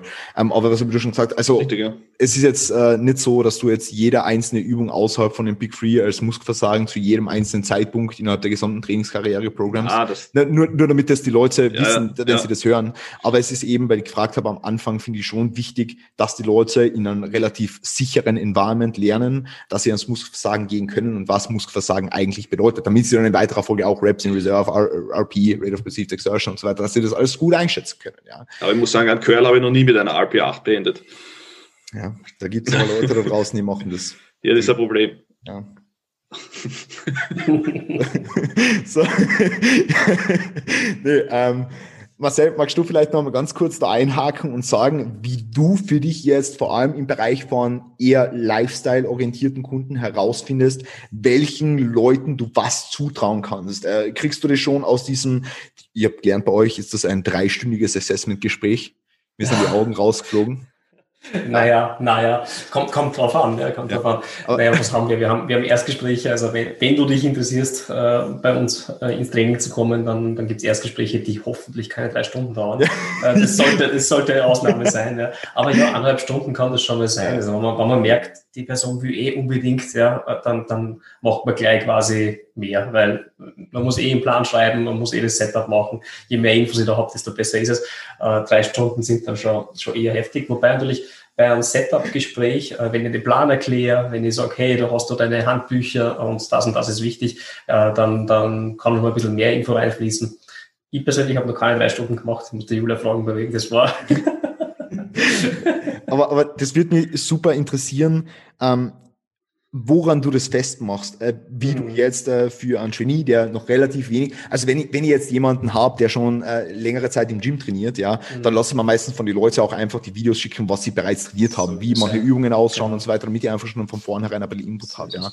Aber wenn die Leute jetzt noch nicht so viel Input für dich jetzt als Coach mitbringen können, wie mhm. findest du das dann heraus? Ist es eher so eine Trial-and-Error-Aktion oder versuchst du low anzusetzen, also mit einem relativ niedrigen Volumen, mit einer relativ simplen Übungsauswahl? Wie wie, wie gestaltet sich da dein, dein mhm. Thought Process? Ja, ich meine, es ist natürlich so, dass ich dass wir zuerst den Fragebogen haben, den wahrscheinlich eh äh, die meisten Online-Coaches haben. Ähm, das heißt, man hat dann schon mal ein Gefühl, wie sportlich ist diese Person. Ja? Weil, wenn bei den Kraftwerten einfach nur ein Strich steht, äh, dann weiß man eh schon, okay, äh, einfach null Erfahrung. Und wenn jemand null Erfahrung hat mit Krafttraining, dann, dann heißt das mit ja, Basic Human Movements einsteigen, ist so. Ja? Und dann, dann nehmen wir die simpelste Variation, die ich finden kann, die, die trotzdem den Zweck erfüllt und, und lassen wir die mal zeigen. Und dann beginnt das Ganze halt nicht einmal mit einer Air Squat Variante, sondern eher mit einer Goblet Squat Variante, weil die Leute normalerweise irgendwo hinfallen, wenn sie nichts in der Hand halten. Und ja, von, da, von daher arbeiten wir uns dann, äh, ja, dann weiter. Wenn ich merke, der, der Goblet Squat funktioniert ab der ersten Einheit super, dann geht es schon weiter Richtung Front Squat. Äh, wenn ich merke, der ist kein Problem mehr und die, die, die Person ist geil auf dem Back Squat, dann gehen wir dorthin. Ne? Und ja, so, so arbeiten wir uns weiter. Das, das funktioniert uns ganz gut. Und zu dieser Anmerkung, ähm, kontrollierte negative Phasen, Pausen und so weiter. Ich glaube, das ist der, der meistgeschriebenste Kommentar bei, bei allen Technikanalysen, die ich jemals, die ich jemals schreibe. Also das ist etwas, das müsste irgendwo in der Zwischenablage liegen haben, weil also wie oft ich schreibe, hey, du, nimm der Zeit für die negative, zähle 21, 22, hey, nimm der Zeit am Umkehrpunkt, zähle 21. das kommt, glaube ich, fast jedes Feedback wegen deiner Übung vor. Ja. ja. Ja, das ist tatsächlich auch bei mir das, was ich am, am öftesten auszusetzen habe eben mhm. ganz einfach bei Videos. Ähm, also einfach diese, die Kontrolle während der Bewegung. Ja, also das ist meistens das, wo man einfach am Anfang ein bisschen ansetzen muss, ja. Kontrolle lernen, weil darauf baut sich dann schlussendlich alles auf, ja. Und wir sind uns alle einig, am Anfang müssen wir halt als Coaches mit unseren Genies zusammen eine Baseline setzen für diese doch unter Anführungszeichen langfristige Beziehung. Weil du musst einfach auch stimmen und wenn ich nach sechs Monaten draufkomme, hey, die Kontrolle ist scheiße und er loadet eigentlich keine, keine, keine kontraktile, kontraktilen Gewebe, sondern er ladet irgendwie, keine Ahnung, lässt sich reinbouncen in so einen Squat, Slut Drop ähm, und schießt sie wieder raus. So. Genau, er, er trainiert die Kniescheiben super. nee, ähm, aber ich denke, das ist super, super wichtig, ja. Ich denke, das ist mhm. super, super wichtig. Ähm, Mari, wie ist das im im Personal Training auch, ja. Das wird mich jetzt interessieren, weil wenn du jetzt irgendwie einen, einen Kunden hast, ja, der zu dir kommt und du sagst jetzt, okay, du planst jetzt mit dem, die und die Übung und du merkst irgendwie währenddessen, okay, das, das wird irgendwie nichts oder so, ähm, switch dann irgendwie schnell auf andere Übungen, versuchst du dann von der wieder langsam aufzubauen. Wie merkst du, was du machen musst, wenn für ein Trainee eine bestimmte Übung nicht passt, wenn es vielleicht an Mobilität fehlt, an neuromuskulärer Ansteuerung, wenn du merkst, dass äh, diese Übung vielleicht auch ein bisschen zu weit fortgeschritten ist, wie ist da deine Vorgehensweise und wie entscheidest du, welche Übung du für jemanden auswählst? Okay, das waren jetzt ein paar Fragen. ähm, so ist die, so ist die Mitschreiben. Eine präzise Antwort, bitte. bitte Ja oder Nein sagen. ähm, also generell, ich, ich beginne bei jedem Kunden auch mit den Basic Human Movements. Das heißt, ähm, für mich ist am Anfang einmal wichtig, eine Kniebeuge gescheit zu erlernen. Ja, und das ist genauso, ich, ich lasse mir die einfach mal vorzeigen. Ähm, ich erkläre am Anfang gar nichts, sondern ich sage wirklich im Erstgespräch auch schon nach der Anamnese, okay, du hast sicher schon mal was von einer Kniebeuge gehört, zeig einmal her. Ähm, dann werden die meisten gleich ein bisschen nervös. Und ähm, dann schaue ich mir das Ganze einfach mal an und besser nach und nach, Schritt für Schritt aus. Das heißt, wir probieren vielleicht verschiedene Standbreiten aus. Wir probieren aus, ähm, wie sich anfühlt, wenn man die Zehen vielleicht weiter raus, weiter rein dreht. Ähm, wir probieren, in, in erster Linie mache ich mal einen, einen Goblet Squat, beziehungsweise doch schon Air Squats am Anfang noch für viele, ähm, ich habe auch teilweise sehr, also ältere Kunden, ähm, da, die lasse ich hinsetzen. Mhm. Die lasse ich einfach auf die Bank mhm. hinsetzen und von der Bank wieder aufstehen. Ähm, das heißt, ich taste mich einfach langsam heran. Äh, genauso bei einem Hip Hinge, ja. Ähm, genauso beim Rudern. Ob das jetzt mit einem TRX-Rudern ist oder ob das mit einer Kurzhantel ist oder mit der Langhantel. Ähm, und tatsächlich versuche ich da verschiedene Varianten ähm, und schaue mir dann an, wo der Kunde die Bewegung am besten spürt. Das heißt, ich achte ganz, ganz stark, vor allem bei, bei Lifestyle-Kunden, darauf, wo spürt der Kunde das am besten. Ähm, das heißt, ich lasse mir sehr, sehr viel Feedback da geben und vers versuche natürlich nicht in ein Overcuing irgendwie zu gehen, sondern lass mir ihm Feedback geben und wenn er sagt, hey, ich spüre das da und da, ähm, dann bin ich damit happy. Und ich differenziere jetzt nicht zwischen obere Brust, mittlere Brust, untere Brust, sondern spürst du es in der Brust? Und ich hoffe, die Antwort ist ja. Und wenn die Antwort nein ist, dann versuchen wir vielleicht ähm, gewisse Gelenkstellungen zu verändern, ähm, Positionierung von, von Händen, Füßen, was auch immer. Äh, jetzt bin ich ein bisschen von der einen Übung in die andere Übung geswitcht. Aber ähm, ich lasse es mir mal vorzeigen ähm, und, und lass mir Feedback geben. Und werd, ja, ich steige halt Step by Step. Also ich fange jetzt nicht an mit einem Ausfallschritt. Macht, macht da durchaus Sinn, ja. Ähm, zu 100 Prozent. Äh, arbeitest du da mit externen Tools auch so irgendwie, was sind so ähm, Heel-Wedges für eine Kniebeuge, wenn überhaupt keine Sprunggelenksmobilität da ist oder irgend sowas? Ähm, oder schaust du eigentlich, dass der Trainee mit so wenig wie möglich, so viel wie möglich rausholt? Also zu, zu externe Hilfsmittel zähle ich jetzt beispielsweise auch, was ich vorher angemerkt habe, mit irgendwie dem Stab im Rücken und dann Ariel oder so. Arbeitest du viel mit sowas oder arbeitest du viel mit ähm, auch irgendwo taktilen Reizen oder ähm, ist es einfach nur, okay, zeig mal vor, gib mir Feedback, ich gebe dir dann Feedback? Ich arbeite eigentlich kaum mit sowas. Mhm. Ähm, was ich aber schon mache bei der Kniebeuge beispielsweise, ist, dass ähm, ich, ich mich dann auf die Seite stelle und, und mir gegen meine Hand mit dem Knie drücken lasse. Ähm, beziehungsweise ich drücke das Knie nach innen und sage dann, okay, passt, du brauchst ein bisschen Spannung, drück mal dagegen. Also ich arbeite schon auch mit taktilen Reizen, also dass ich, dass, dass ich dann einfach den Kunden angreife ähm, oder wie ich es eben vorher gesagt habe, dass man einfach mal lernt, den Muskel überhaupt zu spüren mit, mit dem Beispiel Schulterblattbewegung, was tut sich da im Lat. Ähm, ich arbeite viel mit, mit, mit, mit internen und externen Cues, also beispielsweise den Hip Hinge ähm, vor, eine, vor eine Wand zum Beispiel stellen lassen. Mhm. Das funktioniert recht oft, wobei Hip Hinge auch sehr komplex ist für die meisten zu lernen. Aber ähm, ich habe noch nie einen Kunden auf eine, auf eine Erhöhung stellen lassen für die Kniebeuge. Okay. Das hat für, für alle eigentlich ähm, sehr gut funktioniert mit den, mit den Adaptationen, die wir dann getroffen haben, ganz am Anfang. Mhm. Ähm, du hast jetzt sehr viel zum Thema Spüren gesagt.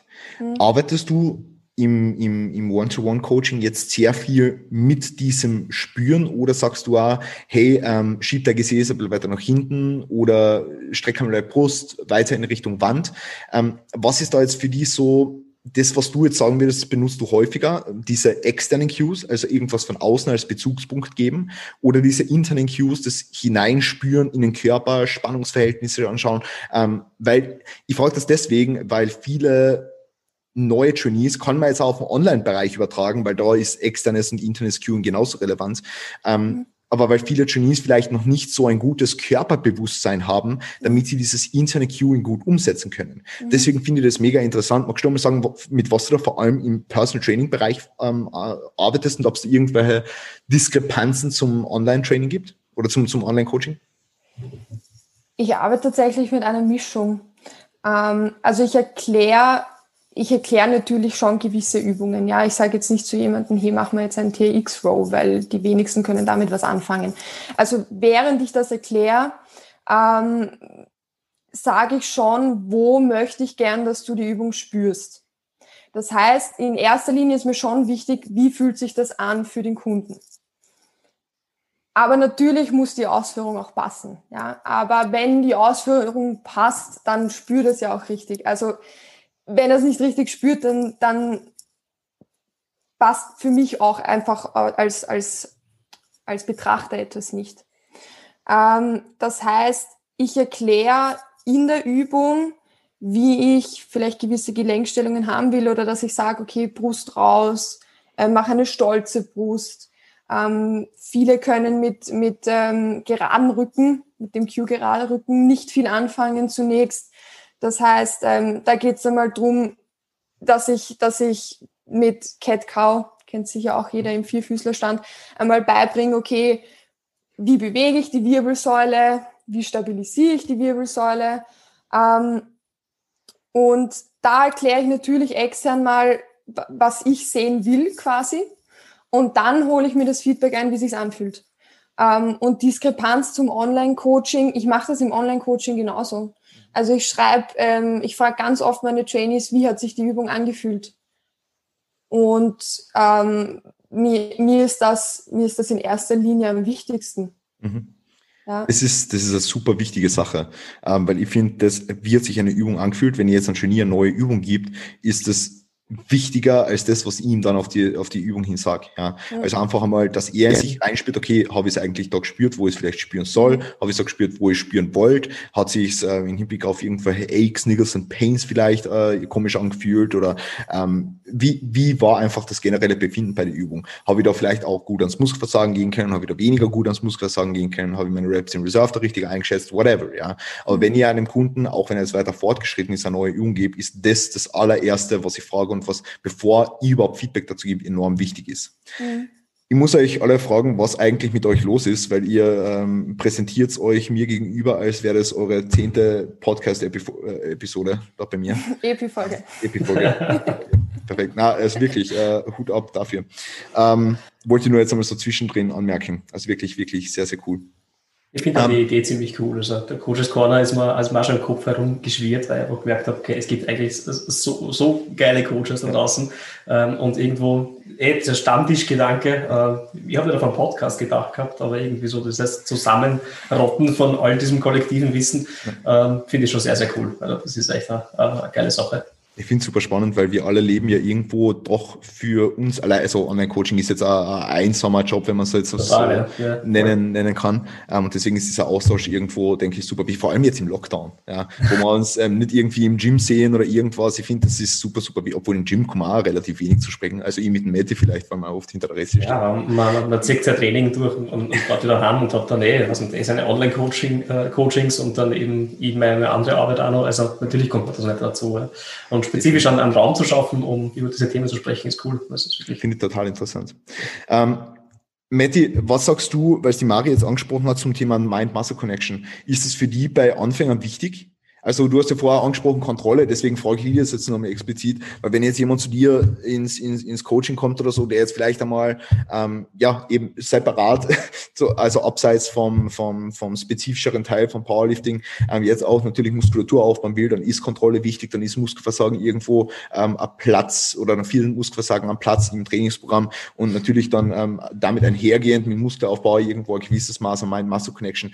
Ist das für dich wichtig, dass das die Leute können? Oder sagst, okay, okay, bewegt jetzt das, das Gewicht von da nach da mit einer adäquaten Technik und das passt? Also grundsätzlich, wenn die, wenn die Person jetzt eine, ein Anfänger ist, dann würde ich schon auch viel mit externem Cueing arbeiten. Einfach weil bei den Personen wahrscheinlich das Muskelgefühl noch nicht, ist auch noch nicht so viel Muskelmasse da, die sie spüren können. Ne?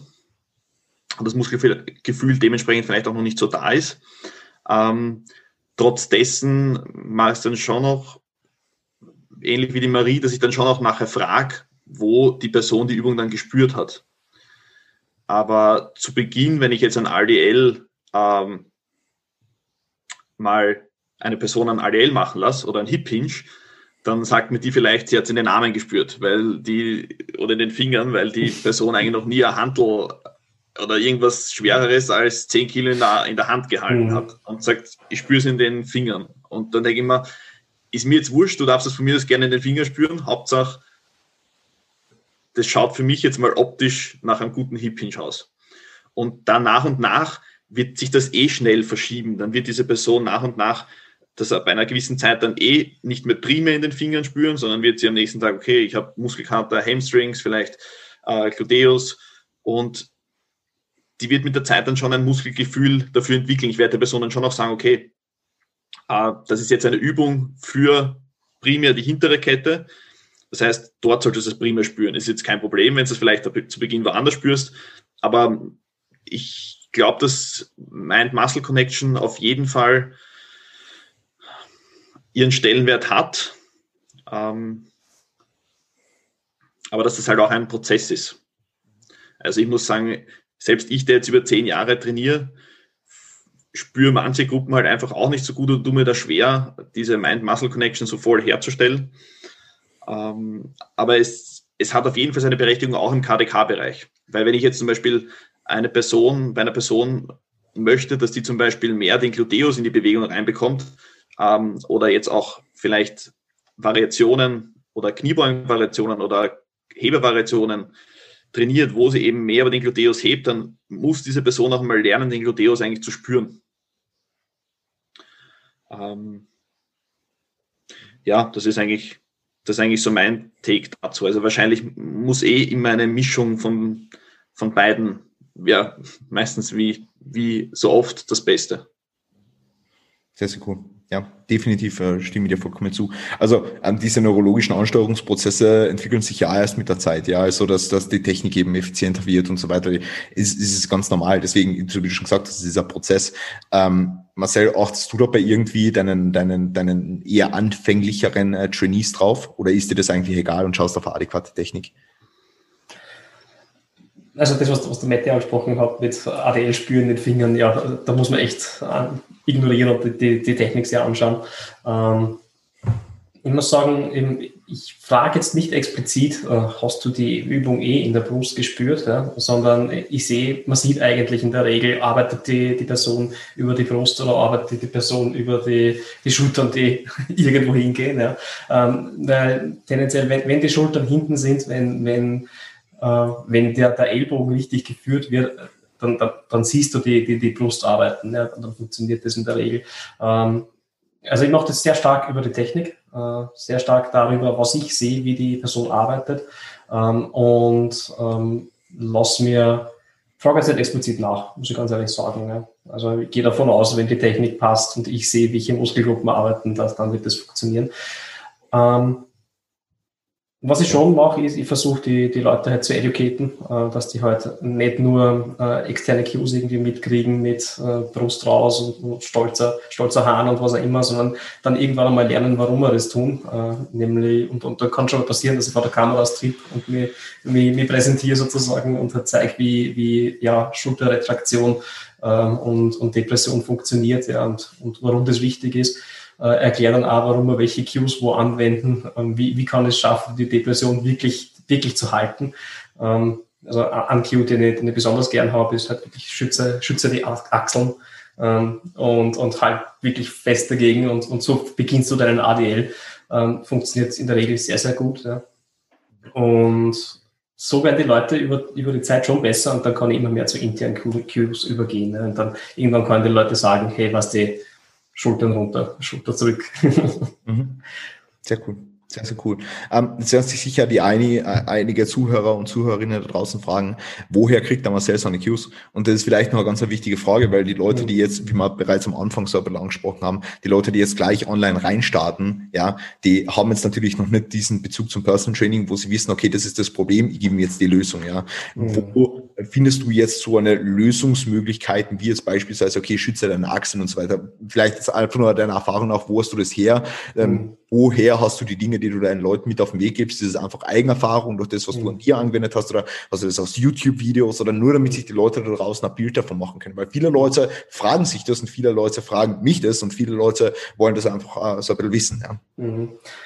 Es ist viel Eigenerfahrung, also ich bin tatsächlich ein bisschen ein Technik-Nazi ähm, und habe hab dementsprechend versucht, okay, für welche Problemstellungen gibt es welche Lösungen und wie, wie kann ich mir das so besser beibringen.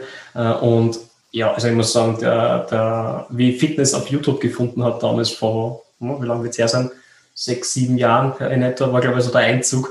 Äh, das war ein ziemlicher Gamechanger. Ähm, das sieht man auch durchwegs in den Gyms, also wie sie, wie sie plötzlich die, die Technik bei den Leuten verbessert und verändert hat, ist, ist irre äh, durch äh, Social Media im Grunde.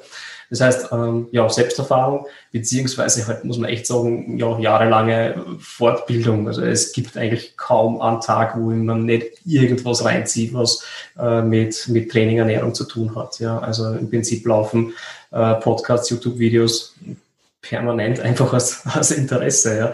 Ja. Ähm, und das heißt, ich bin in die, in die Ausbildungen reingegangen, um, um, um bestätigt bekommen, was ich, äh, um bestätigt zu bekommen, was ich eigentlich im Grunde schon, schon gewusst habe. Das, was ich aus der Intelligent Strength Ausbildung am meisten mitgenommen habe, war tatsächlich halt äh, die Anatomie. Also das ich mir selber nicht angetan, dass ich, dass ich mal die, die Muskelgruppen und wie sie, wie sie ansetzen und so weiter, das selbst irgendwo mir rausgezogen hätte, sondern das habe ich tatsächlich mir äh, über die, die Ausbildung geholt. Und natürlich haben uns die Pürzels auch noch ein paar Sachen gezeigt. Also wie kannst du eine Kniebeuge wirklich effizient zeigen und so weiter. Findest du auch auf YouTube, war natürlich nochmal eindrucksvoller, wenn du es am eigenen Körper irgendwo spürst, im, im Praxisseminar. Also ja, Aber es ist, es ist Recherche. Also Recherche am eigenen Körper, Recherche natürlich auch an den Kunden. Andere Kunden haben andere Problemstellungen und du findest die Lösung, wenn du, wenn du suchst davor und, und du, ja, du weißt ja, wie die Sachen sich anspüren. Also wenn du, wenn du weißt, was der Kunde falsch macht äh, und, äh, und, und du hast die Erfahrung, weil du eben jahrelang trainierst, dann weißt du auch, wie du es ausmerzen kannst. Ja. Und dann fehlt vielleicht nur dieser Funke, so dieser wirklich dieser, dieser kleine, ja, das, das Umlegen sozusagen, wie kann ich das am besten transportieren und ja, da helfen die, die Recherchen dann, dann durchaus. Also da gibt es auch so gute Coaches, die, die gratis tonnenweise Material rausschmeißen und ähm, ja, die Kunst ist das zu finden, was der Kunde in dem Moment braucht. Ja. Sehr cool. Ähm, will irgendwer von Matti oder Mari, äh, wollt ihr noch was dazu sagen? Ähm, eure Erfahrungen mit einbringen in dieses Thema, wo kriegt man gute Cues oder so, oder hat der Marcel jetzt eigentlich alles gesagt? Ich würde nur eins hinzufügen, also ich kann mich allen anschließen, aber ähm, das kommt alles mit, mit der Zeit auch, es kommt alles mit der Erfahrung, dass mhm je öfter du eine Übung machst, selber und auch je öfter du sie einem Kunden machen lässt und dir das anschaust, um, umso besser wird es werden. Ja. Ja, ganz sicher. Also ich hätte vor sieben Jahren komplett andere Cues und, und Ansätze gewählt, als es jetzt war. Ja. Na klar, ja. ja klar. Mhm. Sehr cool. Sehr, sehr cool. Dann würde ich sagen, wir beenden die Episode an dieser Stelle, ja, für unsere Zuhörer und Zuhörerinnen. Ähm, Vielen Dank, dass ihr alle dabei wart, jetzt schon mal. Ich würde jetzt gern zum Abschluss noch haben, dass jeder von euch einen Tipp für aufstrebende Coaches und Coachinnen, das passiert mir jede Episode irgendwie, ähm, da parat hält, der den anderen mit auf den Weg gibt. Matti, magst du vielleicht anfangen? Ein Tipp für aufstrebende Coaches? Ihr müsst selber trainieren. Das ist geil, oder? Ihr müsst selber trainieren. Ist gut. Sehr, sehr gut. Marcel? Einfach starten. Und wenn es gratis ist, ja, den ersten nehmen oder die erste nehmen und starten. Möglichst jemand, der ambitioniert ist, damit man ein bisschen Erfolgserlebnis haben darf. Ja, ja. ja. Mari? Vertrauen in einen selbst haben. Niemand hat angefangen und wusste alles. Und, und geduldig sein und sich Definitiv. ganz viel austauschen definitiv. Super wichtig. Und genau deswegen machen wir das. Ja, genau deswegen machen wir das. Weil jeder von jedem irgendwas noch lernen kann, ja, in irgendeiner Hinsicht. Und das finde ich total wertvoll. Ähm, wenn die Leute jetzt sagen, Matti, ich will KDK machen, wo finden die Leute dich? Findet mich auf Instagram unterstrich Nettimetti. Ja, komplett dort. Findet man die sonst noch irgendwo? Kann man die auf der Dedicated Sports Website buchen? Irgendwas? Über Dedicated Sports kann man mich auch kontaktieren. Ansonsten habe ich ein paar Mette in Gefahr YouTube-Videos gedreht, wo man mich auch findet. Kenne ich gar nicht. Ah, Schauen. Da habe ich unter anderem einmal den Flug äh, zur Europameisterschaft verpasst. Das ist dort dokumentiert. Mhm. Mhm. Da kann man sich auch austoben. Da, da, kann man sich, da kann man sich austoben, ja. Ähm, Marcel von, von, von Kraftkörper, wo findet man die? Ähm, einerseits auf Instagram, wo findet man dich sonst so in den sozialen Medien, wo findet man deine Website und wo können die Leute sagen, hey, ich will zum Herrn Marcel Hauer? Ja, Instagram ist eisen.hauer. Also da, da habe ich Kraftkörper nicht im Namen, sondern wirklich nur Eisen.hauer.